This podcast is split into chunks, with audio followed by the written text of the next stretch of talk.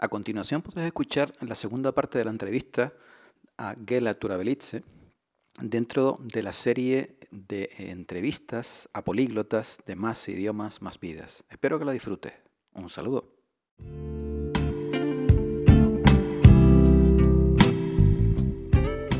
Y por ejemplo, he leído este libro ah, hace poco, Deep Work. Eh, sí. Y se habla mucho cómo se puede encontrar este tiempo eh, para hacer unas uh, cosas en vez de otras. Porque, por ejemplo, hace dos o tres meses no utilizo uh, todas esas redes sociales de una manera uh, cotidiana. Porque, por ejemplo, antes, cada 20 minutos voy a ver eh, mis, voy, a consultar mis, mi Facebook o mi Instagram. Ahora, la última vez he utilizado Facebook era 10, a 10 eh, días atrás, por ejemplo. Y entiendo que tengo también una aplicación para ver exactamente cuánta, cuántos eh, minutos por, por semana tengo más para concentrarme en otras cosas. Y cuatro o cinco horas por semana uh, utilicé mm, Facebook. Ahora, diez minutos por semana.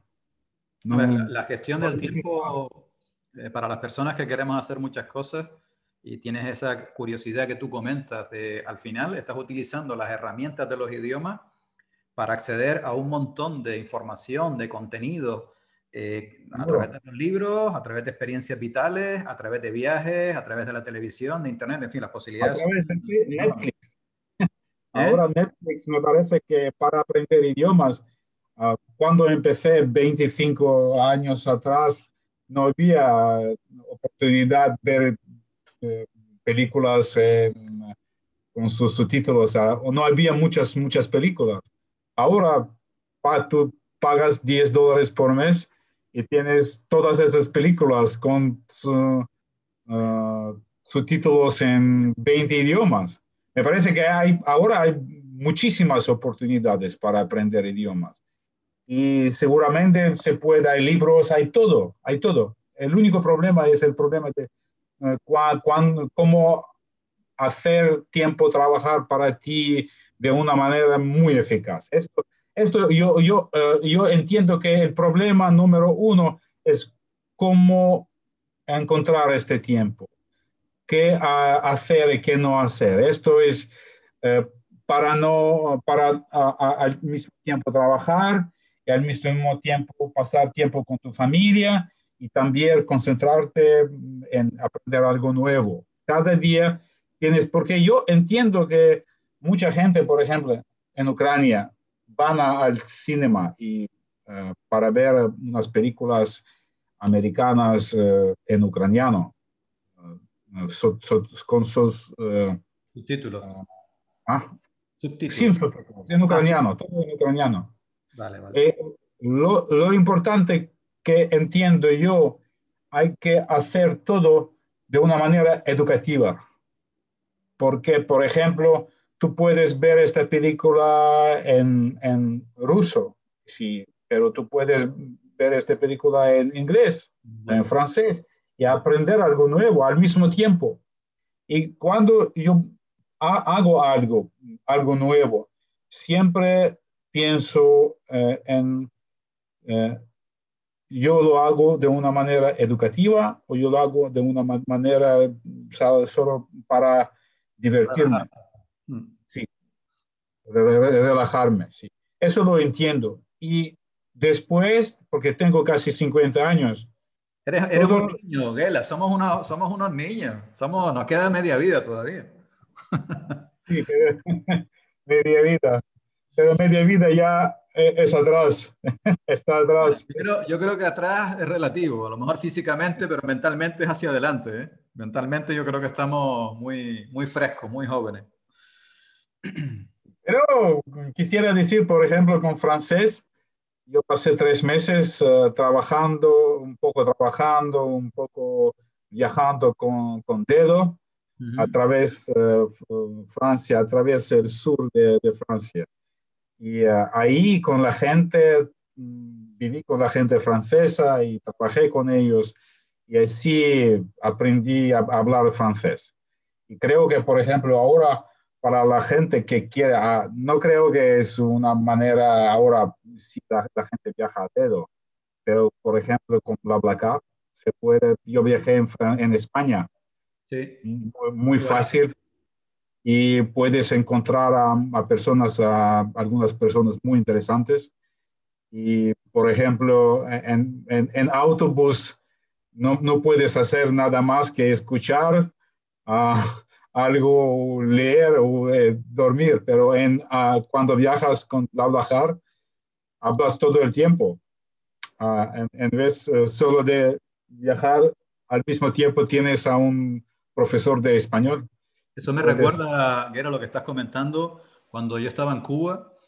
Claro, para moverte, como allí, mm, primero es complicado alquilar un coche. Después te resulta muy caro.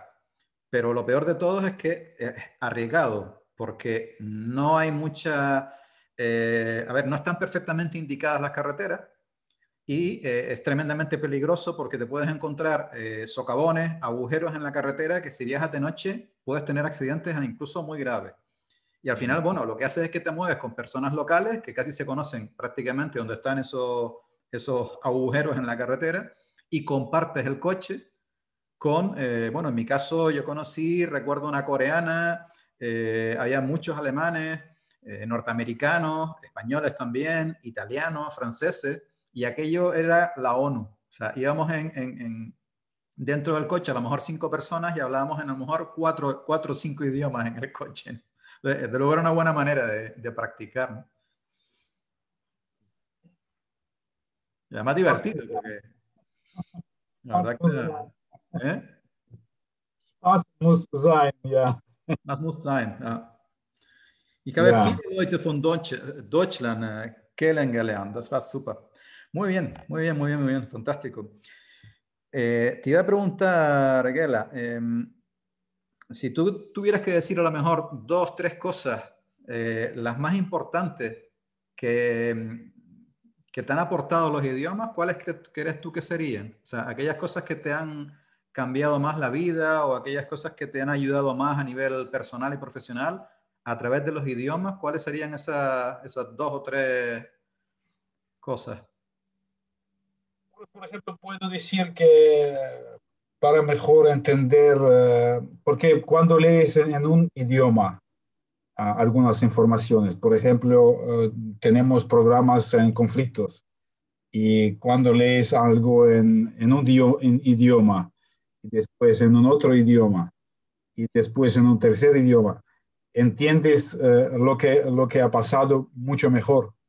Porque cuando la, gente que vive aquí lee solo en ruso ucraniano, no pueden entender porque no pueden entenderlo todo, porque ahora información, hay mucha información, hay mucha propaganda.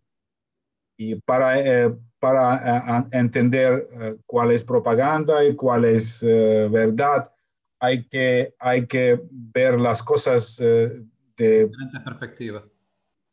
De, diferentes perspectivas.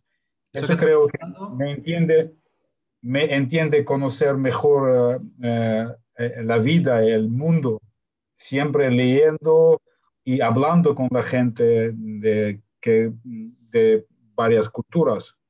Porque, por ejemplo, cuando tienes una adicción en Italki con una persona, te puede en 30 minutos, te puede explicar algunas cosas mejor que algunos libros en varias horas.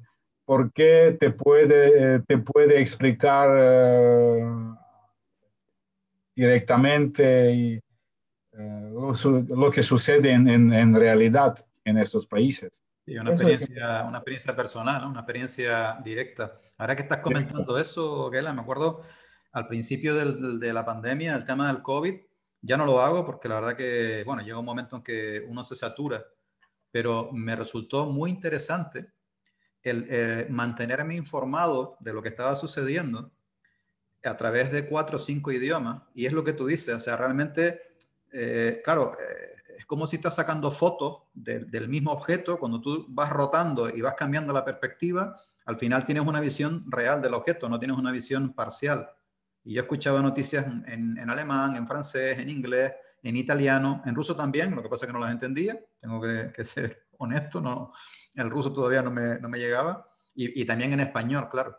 Y te das cuenta, bueno, por supuesto, de la, de la exagerada manipulación en, en, en, los medios, que bueno, por otro lado supongo que tendrá su, su sentido, ¿no? pero es increíble cómo ese, esa, ese cambio de perspectiva te enriquece efectivamente la, la visión, sin duda. Sí, sí, sí, por ejemplo, también encontré a mucha gente muy interesante. Sí, siempre cuando viajo, cuando trabajo, encuentro y puedes, por ejemplo, cuando, si todos, casi todos hablas, hablan inglés, mucha, mucha gente habla inglés. Sí, la lengua franca. En, varios, eh, sí, en varios niveles, pero, por ejemplo, cuando quieres uh, entender mejor la gente, la mentalidad, eh, siempre tienes uh, que hablar con la gente que no, que no hable otro idioma, que, porque la gente que habla varias, uh, varios idiomas son internacionales, la gente internacional. Pero si quieres entender uh, mejor, uh, tienes que hablar con la gente que no hable ningún, ningún otro idioma. Y por ejemplo, en Francia eh, encontré mucha gente que no, sí. que no hablaba inglés. No habla inglés, sí. Y, sí, encontré y tuve muchos, muchos contact, contactos muy, muy, muy estrechos con la gente que no hablaba inglés. Y eso es siempre, siempre me, eso siempre me ayuda a aprender nuevos idiomas. La gente que, no hable, que no habla uh, inglés. Sí, porque, por ejemplo, con alemán uh, tuve un complejo. Sí, tuvimos a los estudiantes de Alemania, pero siempre hablé inglés con ellos. Y ahora me, me he cambiado porque hablo mejor en Alemania o ahora puedo hablar en alemán con ellos también. Y lo que quisiera decir que tengo esta, en, en mi mente tengo esta lista de idiomas que yo hablo y siempre quisiera mejorar. ¿Cuáles son? Uh, ¿Cuáles son los que habla, Gela? Los idiomas que habla.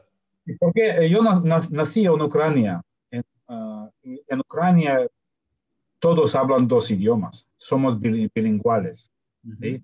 Los que hay la gente que, que nació en, en, la parte occidental y si, si ellos hablan mejor ucraniano, pero todos entienden ruso. Y la gente de, de la parte oriental habla mejor ruso, pero entienden ucraniano. Y lo puedo decir que yo, por ejemplo, aprendí ruso en... Mis, mis padres hablaban ruso. Mi padre, mi, mi padre era georgiano. Yo, yo, nací en una, una familia mixta, mezclada. ¿Y, y uh, habla georgiano también en casa, no? No, no hablaba. ¿Mm? No. Mi, mi, padre habló georgiano solo con, con su familia de Georgia o con amigos de Georgia, pero en casa hablamos, hablamos ruso. Y en, en escuela estu, estudié en una escuela rusa también, pero por ejemplo, todas las informaciones, noticias, los escucho, las escucho en ucraniano. Uh -huh. Y no hablo mucho en, en, en Kiev, en, la gente habla ucraniano también, pero como tradición la, la, gente por mayoría habla, habla ruso aquí. Pero puedo decir que soy bilingüal porque entiendo y hablo ambos, ambos idiomas sin problema alguno. Y también inglés, uh, inglés es número tres porque aprendí en, en, la universidad y tengo enlaces con, con socios en los Estados Unidos, Inglaterra y siempre leo y escribo mucho en inglés y casi todos los libros que tengo en inglés. Y lo que entiendo yo, mm, que tienes que uh, saber uh, una, un idioma a la perfección para escribir, esto es inglés para mí, mm. para, para la mayoría de la gente también, sí. porque hay muchos libros y como eh, trabajo en marketing tengo que entender qué sucede en marketing, y eso es, inglés es número uno para marketing. También y francés, como, como he dicho, que ah, no, no aprendí en la universidad, pero trabajé en Francia y viajé un poco y tengo amigos franceses, pero no puedo decir que lo utilizo de una manera, cotidiana, de vez en cuando. Y también, eh, también español, italiano. trabajé con, eh, con algunas, eh, trabajé como intérprete con, con compañías italianas también. También aprendí italiano trabajando en dos o tres semanas en, en Italia.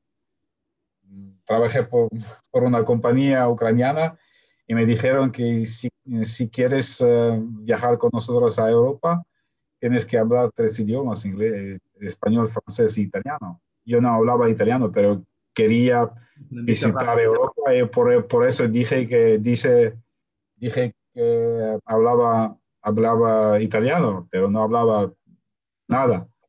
Y después aprendí, eh, eh, aprendí hablando con, en, cafés, en bar, en taxi, mirando la televisión.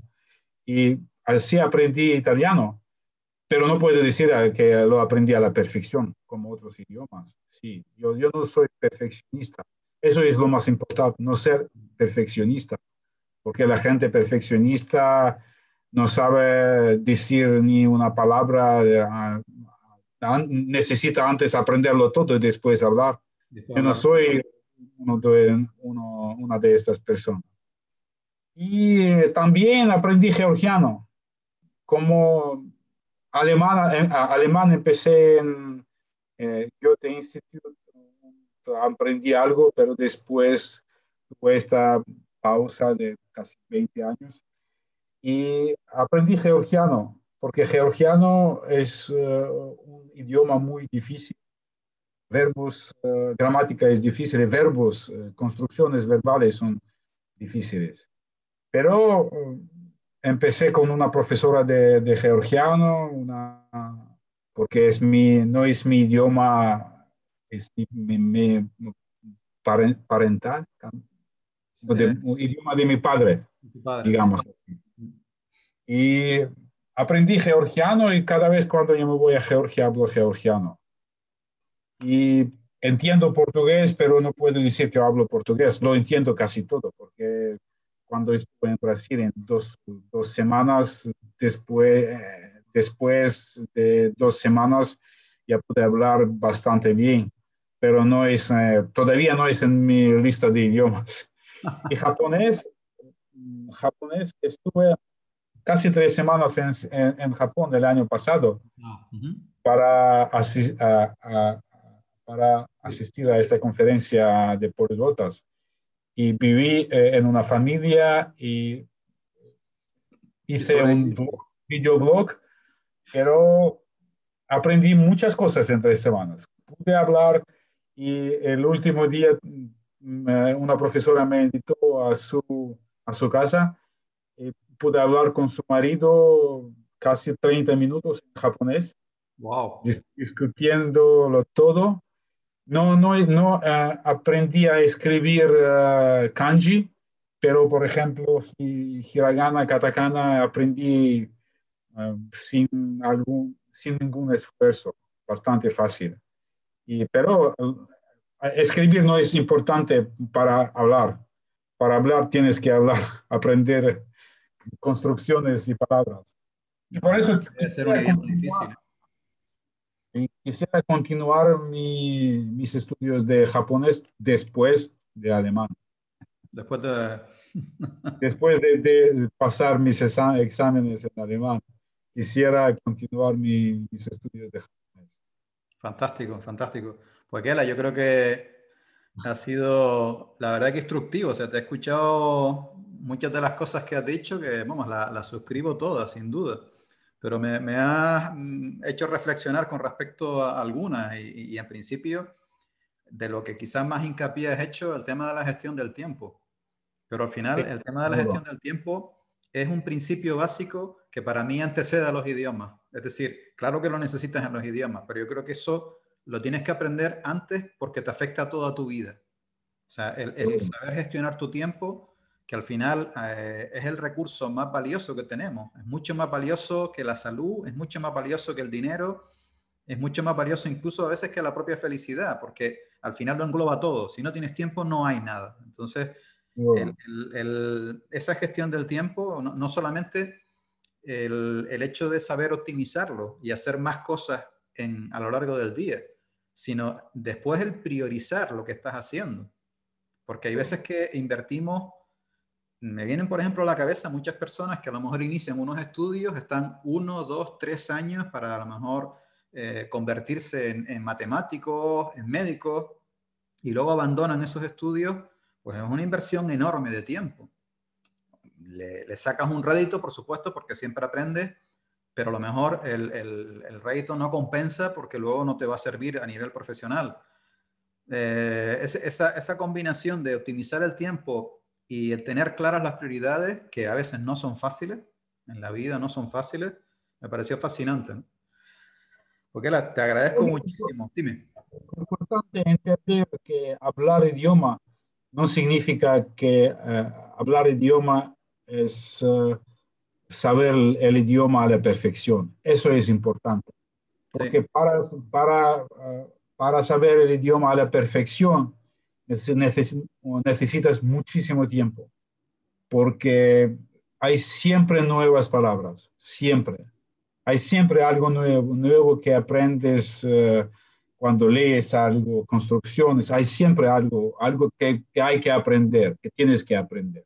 Lo entiendo por eso no, mm, no tienes que ser perfeccionista.